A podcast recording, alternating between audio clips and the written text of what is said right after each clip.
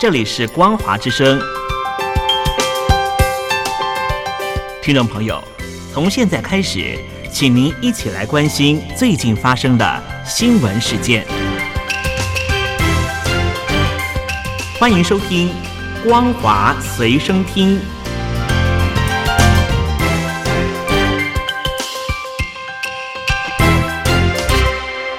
各位听众朋友，您好，欢迎收听今天的《光华随身听》，我是苏燕。首先带您关心。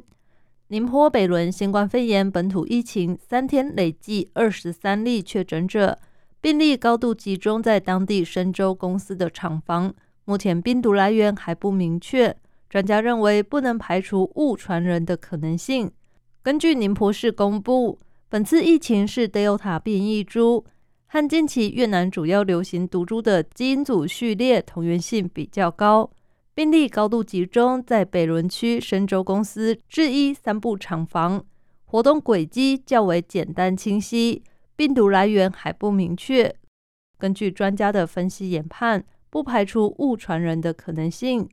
另外，根据报道，北仑区中小学校暂时停止线下教学，线下复课时间另行通知。距离北京冬奥开幕只剩下一个月的时间，有多个国家宣布外交抵制。今年这场体坛盛事，加上新冠肺炎疫情以及彭帅事件尚未平息，让冬奥前景蒙尘。由于本届冬奥将在近三千名运动员加上工作人员组成的泡泡中举行，因此将成为疫情爆发至今防疫限制最严格的大型体育赛事。尽管主办方承诺打造绿色、包容、开放、清洁的奥运，但是环保人士质疑上述的说法，而且雾霾仍是中国常见的空污现象，冬季尤其严重。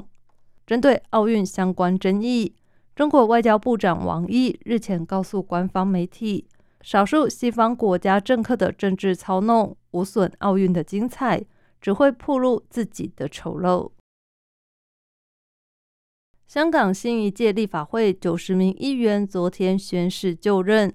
中国官媒央视指出，这次的宣誓仪式有三个第一次，包括第一次在国徽下宣誓，第一次在立法会议员宣誓仪式上响奏国歌，第一次由行政长官监督。报道表示，全新的立法会议员宣誓安排凸显一国的政治仪式感。充分展现国家的尊严，让新就任的议员们心怀敬畏，忠诚为国为港履职，明确香港特区的法律地位和高度自治权之本。报道还称，新的宣誓安排体现的是对“一国两制”方针的全面准确贯彻，是爱国者治港原则在立法会层面的推进落实。立法会庄严的宣誓仪式。正是香港特区由乱转治的生动体现。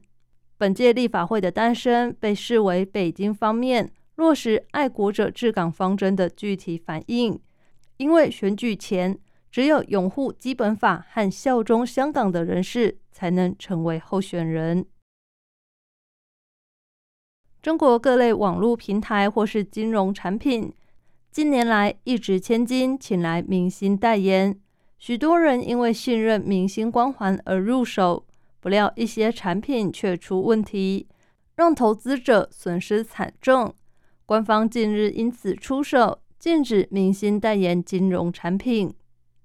根据报道，二零一五年至今，至少有三十多名明星以首席体验官、形象代言人或入股的方式宣传金融产品，而部分明星代言的金融产品。经过包装之后，甚至演变为文化艺术作品融资、团贷、合伙人项目，更具有迷惑性。而在明星光环的影响下，普遍民众放松警惕，陷入超前消费和理财无风险的陷阱。部分粉丝的追星行为被不法分子利用，导致非法集资。去年七月，网络金融平台爱钱进。产品到期无法兑现，涉及三十二万投资人，将近人民币八十亿元。而为爱前进代言的湖南卫视知名主持人汪涵因此卷入舆论风暴。报道还说，近年随着直播带货潮流兴起，不少资金公司走进直播间，众主播除了宣传基金产品，还时而唱歌表演，并且设置互动的小游戏吸引流量。基金直播娱乐化倾向明显，滋生了不少的投资风险。香港网媒众新闻宣布四号起停止营运。众新闻主笔杨建新表示，立场新闻被控串谋发布煽动刊物之后，触发众新闻短时间内决定停运。当前执法界限模糊，停运是无奈的决定。众新闻宣布停止营运之后，是在香港国安法实施后，继苹果日报和立场新闻。第三家停运的传媒机构，杨建新指出，香港媒体过去两年卷入政治巨浪，有媒体被视为整顿对象。记者不应该害怕得罪权贵或批评政府，但不代表可以承受要为基本自由付出的代价。他又说，香港很多方面都出现变化，法律和执法变得模糊，但不代表媒体没有了角色。希望年轻记者不要受到重新闻停运的影响。即使新闻自由空间缩减，但不是去到零。有些地方的新闻自由比香港还差，甚至记者面对生命威胁，但他们还是继续努力。对于自己是否会封闭，杨建新表示没有想过。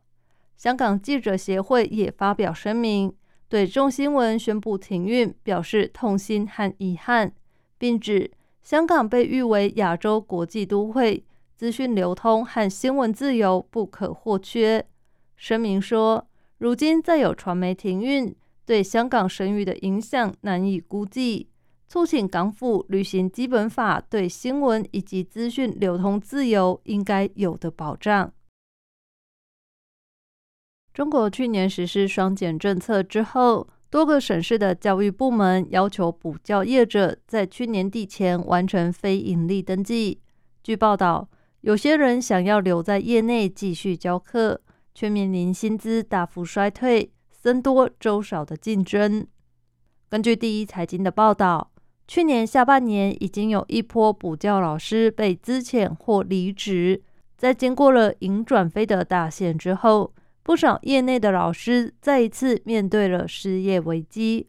如果继续留在这些非盈利机构教学，不但薪资可能大幅缩水，工作权益也未必能获得保障。不少人留下的老师，如果不是无处可去，就是还对教学有热忱，认为在转型之后也能发挥所长。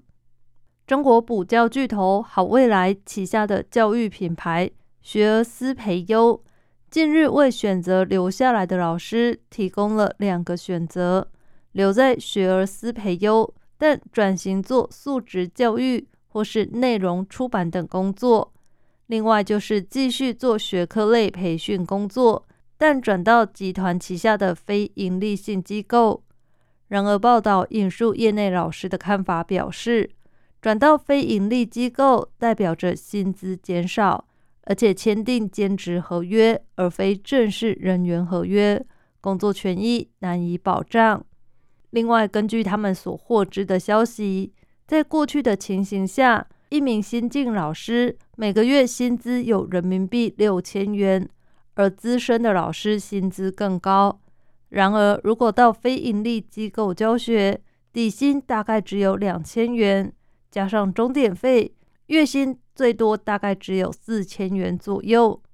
此外，也有学而思培优教师在报道中提到，企业转型成非盈利机构之后，更倾向将资深的老师留下，甚至之前进行了素质教育项目的选拔，能留下来的大多是比较资深的老师。以上新闻由苏燕为您编辑播报，感谢您收听今天的光华随身听。我们下次再见。